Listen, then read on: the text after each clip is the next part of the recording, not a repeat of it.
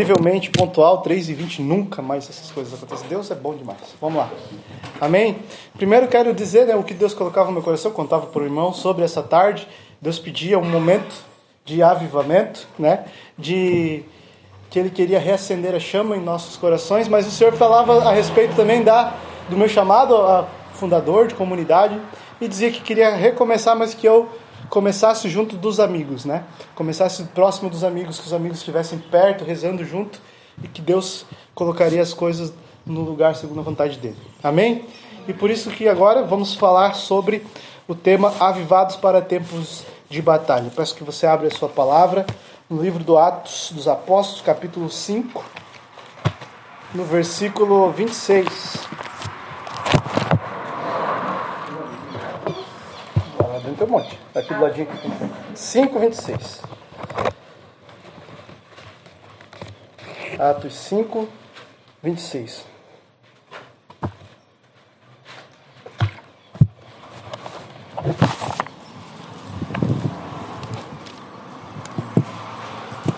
Fechou?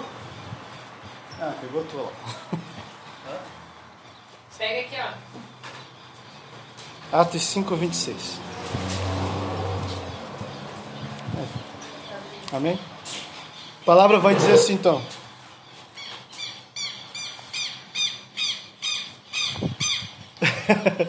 Foi então o comandante do templo com seus guardas e trouxe-os sem violência, porque temiam ser apedrejados pelo povo.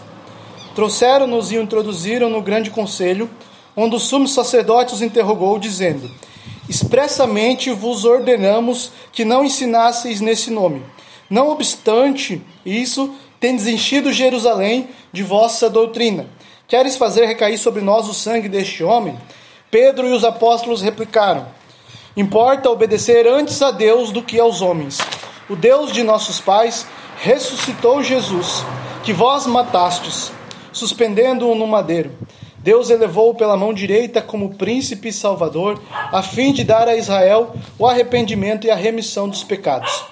Deste fato, nós somos testemunhas, nós e o Espírito Santo, que Deus deu a todos aqueles que lhe obedecem. Ao ouvirem essas palavras, enfureceram-se e resolveram matá-los. Palavra do Senhor. Amém?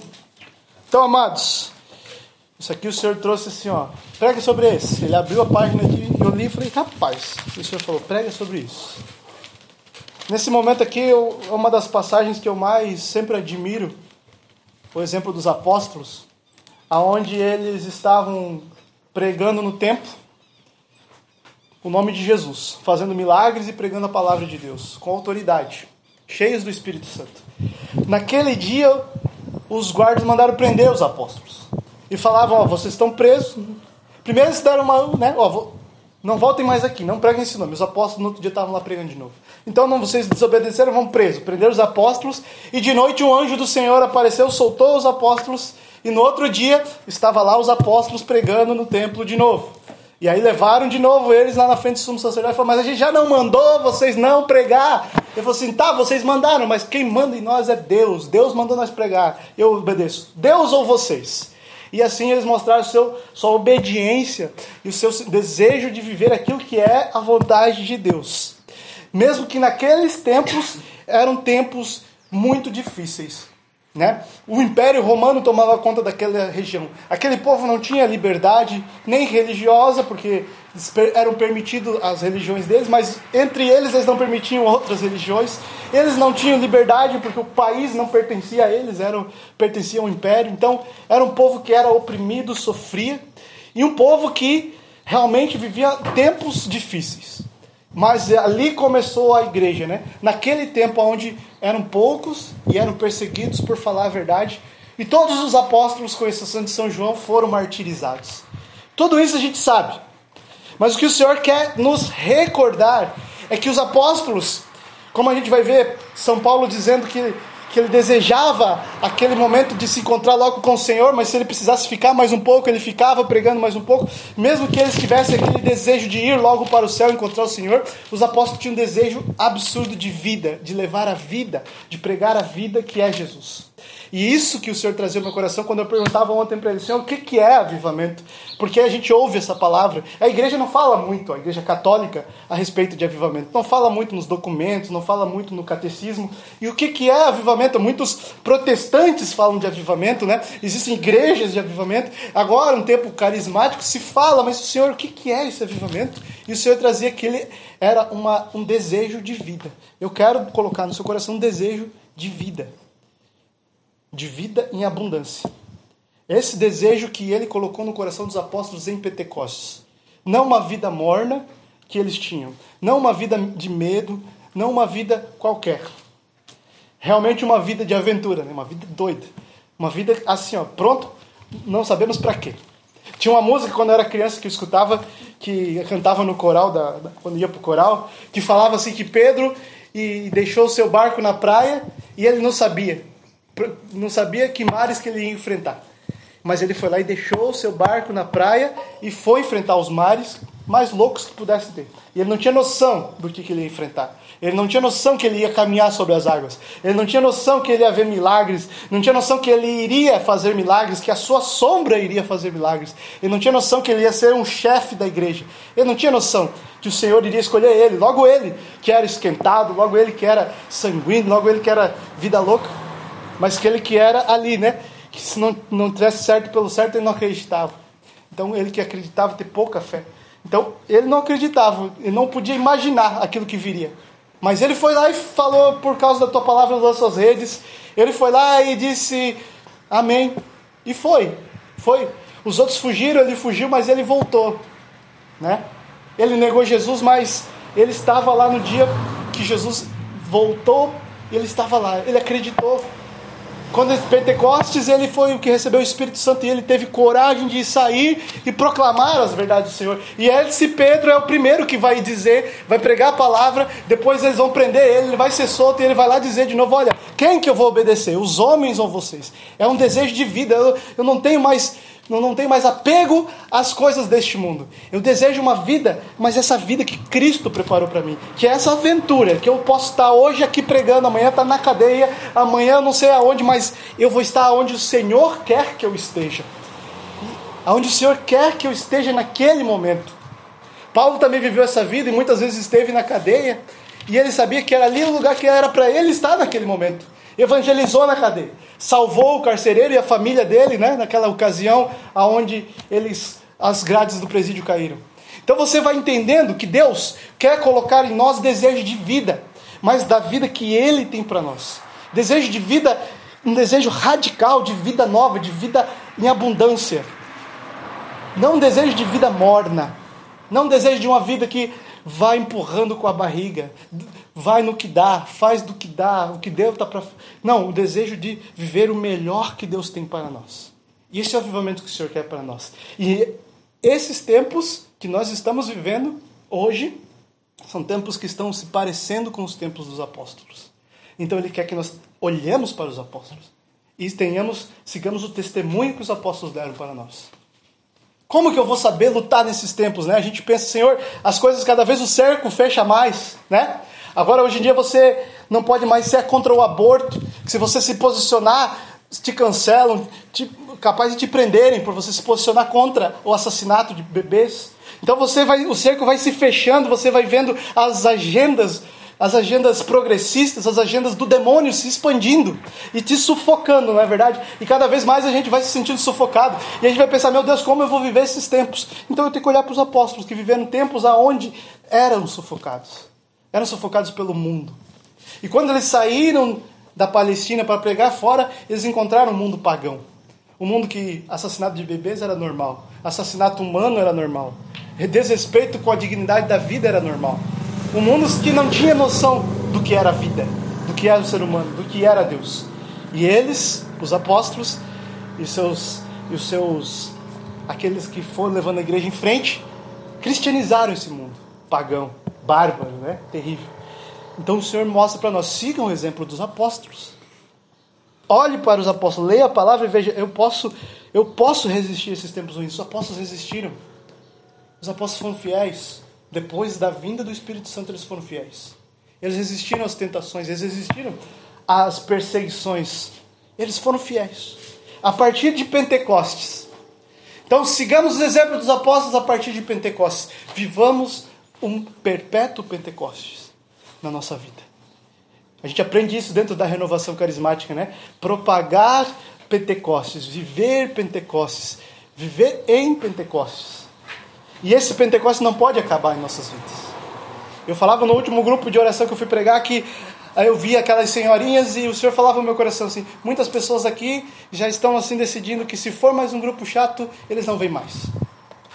Muitas pessoas estão olhando aqui pensando toda semana igual. O Ministério de Música toca música, depois o pregador fala as palavras, depois o pessoal faz umas oraçãozinhas e vai embora para casa. Toda semana é igual. Muitas pessoas pensam assim, né? Toda semana é igual. E o Senhor coloca assim: Toda semana é diferente quando você tem um coração aberto para viver Pentecostes. Toda semana é diferente. Eu sou um Deus que é infinito e sempre tenho novo. Eu sempre tenho mais. Nesse desejo de vida que eu quero para você, é sempre algo novo. Nunca é uma vida que envelhece. Você está entendendo? Nunca é uma vida que envelhece. Uma vez eu vi algo sobre. A, não lembro quem falava sobre a juventude, que a juventude é viver cheio do Espírito Santo. Eu ia naqueles grupos de oração com os senhorzinhos, já lá com cabelo branco, muito mais velhos que eu, e eu lá atrás assim com aquela cara de defunto, e os senhorzinhos alegres, felizes, e eu ficava, Senhor, o que é isso aí? Isso aí é Espírito Santo. E quem é cheio de Espírito Santo é jovem, não importa a idade. Não importa a idade. Não importa quanto tempo passe. Então, essa vida, desejo de vida é uma vida que não envelhece, você está entendendo? Deus tem um desejo de vida para nós que é uma vida que não envelhece, uma vida nova uma fonte da juventude, vamos dizer assim. É claro que o nosso corpo vai envelhecer, nossos pensamentos vão amadurecer, mas o desejo do nosso coração de querer Jesus cada vez mais não vai apagar. Aquele que busca viver essa vida nova. Infelizmente, muitas vezes a gente vê muitas pessoas que saem da igreja, abandonam a igreja porque deixou envelhecer essa vida que ele começou com Deus. Ah, eu estou há 10 anos, estou há 15 anos, e ele vai como se tivesse envelhecido. Ah, já não é igual era no começo. Por que, que não é igual era no começo? É bom que você está mais maduro, é bom que você entende mais as coisas de Deus, mas o amor que Deus derrama sobre nós, como vai dizer em Romanos 5, pelo Espírito Santo, é o mesmo. O Espírito Santo é o mesmo. A graça do Senhor é nova, não é velha. E Deus sempre tem algo novo para nós. Então por que, que a gente acostuma com as coisas sagradas? Acostuma com as, as coisas de Deus em nossa vida como se elas fossem banais? E são coisas sagradas, santas, e são sobrenaturais, elas não podem ser banais. Não pode ser igual ontem.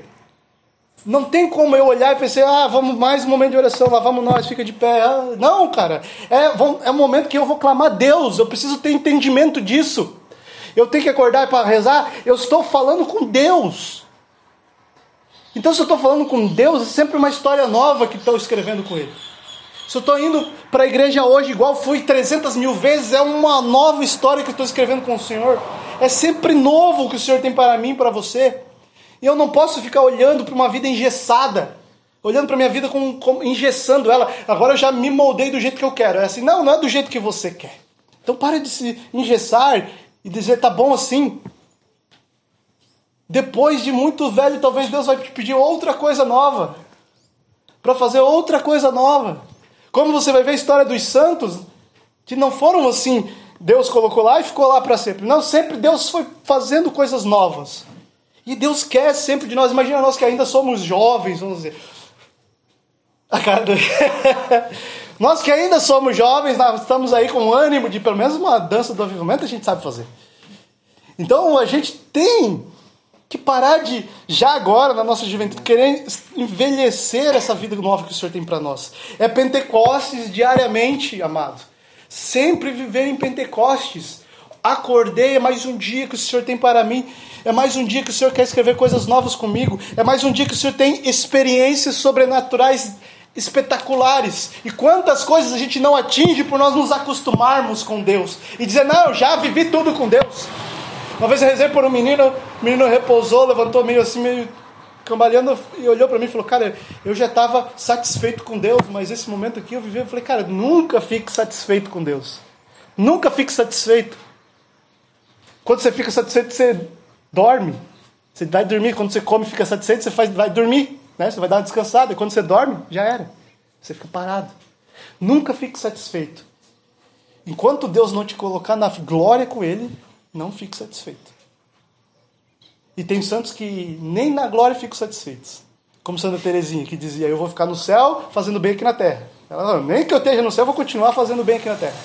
Ou o Padre Pio, né, que dizia eu ia, vou ficar na porta esperando até o meu último filho entrar. E eles não se satisfaziam com o que eles faziam para Deus, apesar de eles darem toda a vida deles. Nunca está satisfeito com o que eu faço e com o que Deus pode fazer em mim, através de mim e na minha vida. Deus sempre pode fazer algo novo, algo mais, algo mais forte. E por que não usar de mim para fazer grandes coisas, mesmo que pareçam pequenas para o mundo? Deus tem grandes planos, amados. Então, a partir de Pentecostes, daqueles homens pequenos, simples, pescadores, pessoas que eram ignoradas pela sociedade, marginalizadas, né, porque eram tratadas como lixo, a partir dessas pessoas, Deus fez uma revolução na terra. Por causa do Espírito Santo. Porque a partir de Pentecostes houve decisão. Precisamos seguir os passos. Pentecostes e decisão. E como diz Santa Teresa d'Ávila, decisão determinada, focada, uma decisão que não tem como eu voltar atrás. E isso eu ainda não consigo entender como alguém pode mudar de decisão. Como alguém pode voltar atrás? Com Deus que te tira do fundo do poço, te tira do lixo e te coloca numa vida de dignidade. Te dá o seu amor, te dá a sua misericórdia, perdoa todos os seus pecados, te restaura, restaura te faz uma nova criatura, te dá tudo. Dá sua mãe, dá o Espírito Santo, dá a Eucaristia, dá tudo para você e te prepara o céu. Como alguém pode decidir de, deixar para trás a decisão que tomou? Abandonar. Não tem como entender. Somente se foi envelhecendo, engessando, engessando, engessando até que engessou de vez e começou a olhar de volta para as coisas antigas como com saudade. Não podemos olhar para as coisas antigas com saudade, temos que olhar para as coisas antigas e nem precisamos olhar para as coisas antigas. Se for olhar, olhar com nojo, olha só a desgraça que eu era. Mas como Deus é bom e me tirou daquela desgraça, e olha, hoje eu ainda sou um pouco ruim, mas nem se compara com o que eu já fui. Imagina quanto Deus pode me melhorar. Por isso que a igreja fala para a gente olhar a história dos santos. A história dos santos é o exemplo do que eles pegaram isso que eu estou falando para você, botaram em prática e tinham desse desejo de vida. Você nunca vai ver um santo falando de avivamento porque eu preciso de avivamento, não, porque eles eram avivados por causa do desejo do seu coração e da decisão. A decisão fazia com que eles não parassem. Quem para é porque não se decidiu de verdade, não tem um coração decidido. santidade significa isso. Eu me decidi por Deus e acabou. Acabou. E eu vou fazer aquilo que Deus decidir para mim. Acabou. Me decidi por Deus e não tem volta. Não tem outro caminho. Não tem outro meio. Não tem outra coisa para mim. Só existe esse caminho. Eu ouvi uma pregação minha de 2016 que eu falava assim: quando eu escolho o produto A, eu renuncio B. Quando eu escolho votar no candidato A, eu renuncio o candidato B. Mas por que, que eu escolho Deus e não renuncio tudo para ficar com Ele? Para estar com Ele? Por quê? Por que ainda tenho tanto desejo, coisas do mundo? Por que, estou tão apegado ainda? O Senhor bota desejo de vida e esse desejo de vida que Ele coloca no coração de cada um de nós, quanto mais a gente permitir que ele tenha potência na nossa vida, mais esse desejo de vida será desejo de vida eterna. E menos vai ser desejo de vida terrestre, terrena, mundana. Então eu deixo, tenho que deixar esse desejo de vida virar desejo de vida eterna. Cada vez mais eu sonho com, sonhar com o céu, desejar o céu. E nesses tempos de batalha, nesse tempo que o Senhor nos chama, é preciso que o Espírito Santo esteja conosco, porque é tempo de corajosos é tempo para se levantar homens e mulheres corajosos. Aqueles que forem medrosos, aqueles que forem covardes, não resistem. Não resistem. Porque terão medo, porque terão respeito humano, queirão, queirão, vão querer agradar o mundo, agradar as pessoas, vão ter medo de perder cliente, vão ter medo de perder o emprego, vão ter medo de perder a vida. Vão ter medo de perder as contas no Instagram, cada vez pior as coisas, né? Perder a vida, mas conta no Instagram, meu Deus. Vão ter medo de perder as coisas da terra. Coisas que são insignificantes para quem deseja o céu. Se eu desejo o céu, cara, pode perder tudo. Para ganhar o céu. que perca tudo, cara. Então, tempos difíceis pedem medidas decididas. Não é tempo para covardes. E o Senhor coloca desejo de vida em nossos corações, para que sejamos firmes. Firmes e não queiramos parar por nada. Amado, pensa comigo aqui um pouquinho só. Se algum dia você quis parar a tua caminhada, se algum dia você pensou em, não estou dizendo parar de deixar de ir para a igreja, mas ah, eu não quero mais saber de cantar, de música. Ah, não, vou dar um tempo com a minha missão. Ah, não, vou dar um tempo com o chamado de Deus na, paróquia. Ah, está muito cansativo isso, está muito cansativo aquilo. Ah, eu não sei se Deus quer mesmo que eu vá para lá, para aquele instituto, eu vou dar um tempo nisso, de ficar fazendo, só olhando as coisas dele, eu vou dar um tempo. Talvez por pelo momento de provação, isso tenha até passado pela nossa cabeça. Tenha até passado, pensado em parar, deixar, por querer, por querer um alívio. Mas não é um alívio da alma, é um alívio para o corpo, um alívio para outras coisas. Querer um tempo de lazer, querer outras coisas. E esse é um tempo que nós não podemos sequer cogitar parar. Você está entendendo? Nós não podemos sequer cogitar parar. Porque o inimigo está preparado para colocar um monte de bomba na cabeça daquele que te cogitar parar. Ah, você está querendo parar? Então eu vou dar um jeito para te ajudar a parar. Primeiro eu vou tirar o desejo de vida do teu coração. A principal arma do demônio para tirar os homens da igreja hoje. Ô, irmão, faz um dedilhadinho agora que nós estamos entrando para o final aqui. a principal arma que o demônio tem usado para tirar as pessoas da igreja é matar o desejo de vida dela, de vida eterna. Colocar nela desejo de coisas da terra. Colocar a sua principal arma, se chama desânimo Todo mundo que você vai perguntar por que saiu da igreja, porque voltou para a vida velha, porque não está tão ativo, vai dizer: Ah, eu desanimei. E o desânimo, a palavra desânimo significa literalmente perder a alma. E o Senhor quer que nossa alma, Paulo vai dizer, toda, todos os dias renove o sentimento de vossa alma. Todos os dias aumente o desejo, aumente o ânimo, todos os dias. E nos dias de provação, de perseguição, nos dias de, de dificuldades, é o dia que o Senhor está perguntando para você: você está preparado para a eternidade? Come aí, meus filhos, come aí. Estão comendo os potes. No dia da provação é o Senhor perguntando para você: você está preparado para ser um apóstolo desse tempo? O Senhor está nos escolhendo para isso. Nós que estamos na igreja hoje, nesse tempo, temos esse chamado. Cada um do seu jeito, do seu lugar, mas esse é o nosso chamado. Ser os apóstolos, sofrer como os apóstolos, viver como os apóstolos viveram nesse tempo. A diferença desse tempo para aquele é que esse tempo tem tecnologia, esse tempo tem transporte, esse tempo tem essas coisas. Naquele tempo não tinha. Sem transporte, sem redes sociais, sem nada disso. Eles cristianizaram o mundo. Todos eles com seu sangue. Apanhando, apanhando, sofrendo, sendo perseguido, mas no outro dia estava lá dizendo: Eu obedeço Deus, não você, homem. Eu faço a vontade de Deus, não a sua.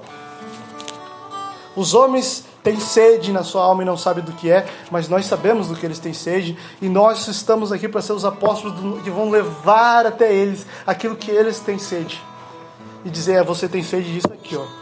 Venha aqui que eu estou matando a minha sede. A água viva. Você tem sede de vida, porque a sua vida que você vive te leva à morte.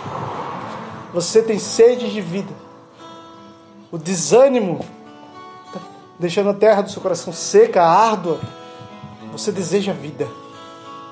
Você quer uma vida. Toda vez que eu vou pregar retiro de jovens, o Senhor fala ao meu coração assim para eu falar na hora da, da oração. Quem quer uma vida nova? Fala isso que todos eles vão querer. E é verdade, Senhor, é. E eu vou falar, você vai olhar para sua vida e, falo isso para os jovens assim. Você olha para sua vida, tá bom a sua vida, você gosta dela? Se você gostasse, você não estava chorando no seu quarto trancado. Você não estava se cortando. Se você gostasse, você não estava colocando um monte de vitimismo no seu Instagram, no seu Facebook, Twitter, TikTok. Se você gostasse da sua vida, você não estava fazendo dancinha no TikTok para se aparecer, para ver se alguém dá atenção para você, porque você é carente. Você não gosta dessa sua vida, porque essa sua vida leva à morte. Mas nós temos aquilo que nós conhecemos aquilo que dá vida e aquilo que dá desejo de vida ao coração. E nós temos que ser os apóstolos que levam essa palavra. Olha, se você quer uma vida nova, pede que o Senhor tenha uma vida nova para te dar. Mas não é porque nós já conhecemos esse Senhor, porque nós já paramos e encontramos com Ele na beira do poço e Ele nos deu de beber. Não é por causa que Ele olhou para o nosso passado, para os maridos, como daquela mulher, e disse: Eu te conheço, sei da tua vida, mas eu vou te dar de beber a água viva. Não é porque o Senhor nos encontrou que nós podemos deixar que esse encontro passe. Eu já me encontrei com Jesus, eu já conheço Jesus. Daqui para frente é ainda mais para fundo, para o fundo do coração do Senhor. É mergulhar cada vez mais fundo. Por isso o Senhor trazeu meu coração esse avivamento não é gritaria. Avivamento não é parede preta, berraceira, luzes, xiriri, ah, música, worship tocando no tal, não Avivamento é quando os meus filhos desejarem me conhecer. E por me conhecer, eles rasgam o seu coração. E para me conhecer, eles rasgam tudo, deixam tudo. Eles saem nas ruas para pregar. Eles saem nas ruas para acolher os moradores de rua. Eles vão ao encontro dos, dos marginalizados em meu nome. Isso é avivamento porque você tem um desejo de vida tão grande que não basta que esse desejo fique só com você. Você quer que os outros tenham vida, que aqueles que estão perdendo a vida tenham vida. Os jovens, as famílias, os marginalizados. E essa tarde o Senhor quer aumentar essa potência em nosso coração para esses tempos de batalha. Não estamos pedindo, vindo aqui para beber uma graça de Deus para uma vida de tranquilidades mas sim para uma vida de luta, de perseguição, uma vida onde viver a verdade do Senhor será difícil, aonde o mundo vive um relativismo moral, ético, um relativismo da fé, até dentro da própria igreja. A, a igreja relativiza, a igreja não, as pessoas relativizam a própria fé. E aonde você ser um bom católico vai ser difícil, porque você vai ser perseguido por ser um católico que faz o mínimo quer rezar um terço, quer fazer ir para missa e pedir para se confessar. Você vai ser perseguido por fazer o mínimo, mas que seja. Mas não faça só o mínimo, faça ainda mais, faça o máximo. E esse desejo a gente encontra quando o Senhor dá a vida para nós, o desejo de fazer o máximo não se conformar com o que eu estou fazendo, não se conformar com este mundo, realmente ser uma pessoa inconformada, não uma inconformada que fica nas redes sociais colocando textinho, enchendo o saco dos outros que ninguém lê, não uma inconformada que fica murmurando, reclamando, ah, esse mundo não tem jeito, mas uma inconformada que levanta, toma posição, toma, toma decisão de fazer a sua parte, de mudar aquilo que ele pode para mudar o mundo. E sabe o que você pode mudar para mudar o mundo? É você. E você não pode mudar tudo. É Deus quem te muda para melhor. Você quer fazer o melhor para mudar, para ajudar as pessoas? Seja a melhor pessoa possível. Seja o mais santo possível. Eu encontrava com umas senhoras lá no grupo de Nossa Senhora Aparecida e aquelas senhoras o Senhor trazia que tinha um peso muito grande no coração, porque elas se preocupavam com seus filhos gigantemente desespero porque os filhos não iam para a igreja, rezavam, mas os filhos não vinham. E o Senhor falava claramente: você quer ser uma boa mãe, seja santa. Faça o melhor que você puder para agradar a Deus, você vai ser a melhor mãe possível. Faça o melhor que você puder para agradar a Deus, você vai ser o melhor pai possível. Faça o melhor que você puder para ser santo. Nada vai marcar mais a vida de um filho de um pai e uma mãe santos santos de verdade, que desejam santidade, que querem, que tomaram decisão, e principalmente por amor a Jesus. Nada que nós vamos fazer para bonito tem algum valor. Nada que nós fazemos para que alguém veja e aplauda tem algum valor. Nada que nós fazemos só por causa da nossa vaidade vai ter algum valor. E muitas vezes nós se incomodamos com o nosso pecado, com o nosso erro por causa da nossa vaidade. Nós não suportamos nos ver caído porque parece que nós nos sentimos derrotados, né? E olhamos para nós mesmos e a nossa vaidade dói porque nós estamos no chão. E por vaidade nós queremos voltar. E vai dizer: vaidade das vaidades, tudo é vaidade, menos fazer as coisas por amor a Deus. Faça tudo por amor a Deus. A partir de agora, a partir de hoje, nessa tarde, quando nós rezarmos, quando você entregou seus pedregulhos para o Senhor, não foi só para você se sentir melhor, se sentir mais leve. Isso é consequência. Tudo que vai vir de benefício na sua vida é consequência do tamanho amor e misericórdia de Deus. Mas tudo faça por amor a Deus. Por amor de Deus, Paulo deixou que seu pescoço fosse cortado. Por amor a Deus, Pedro disse: Não sou digno de morrer igual meu Senhor, me crucifica de cabeça para baixo, para ser ainda mais humilhado. Por amor a Jesus, Paulo disse que ele se comparava a todo o mundo, tudo que é de glória, a esterco para conhecer Jesus. Por amor de Jesus, Santa Teresinha disse que se precisasse passar um minuto no inferno, para que em um minuto no inferno Jesus tinha sido louvado, ela passava só para ter Jesus sendo louvado lá. Por amor de Jesus, os santos fizeram loucuras e fazem coisas que para o mundo é loucura. Porque a gente olha com esse olhar do mundo ainda pensa: o que, que os outros vão falar, o que, que os outros vão pensar, o que, que eles vão falar de mim, e que se lasque o que eles vão pensar de você, o que eles vão falar. Santa Teresinha vai dizer: Eu sou aquilo que Deus pensa de mim. Não importa o que os outros pensam. Eu sou aquilo que Deus pensa de mim. Muitas vezes nós mesmos que somos mais próximos, nós falamos, ah, tu é muito assim, tu é muito assado, e até as pessoas podem até ser, mas elas conhecem o seu coração e sabem que não querem ser assim. Não querem ter erros, não querem magoar, não querem machucar. Então, que nós não fiquemos muitas vezes falando, ah, você tem sido assim, tem sido assado. Exortar com amor, beleza, mas Deus conhece cada um de nós. Deus conhece cada coração. Deus conhece o que cada um precisa. E nós somos aquilo que Deus sabe a nosso respeito.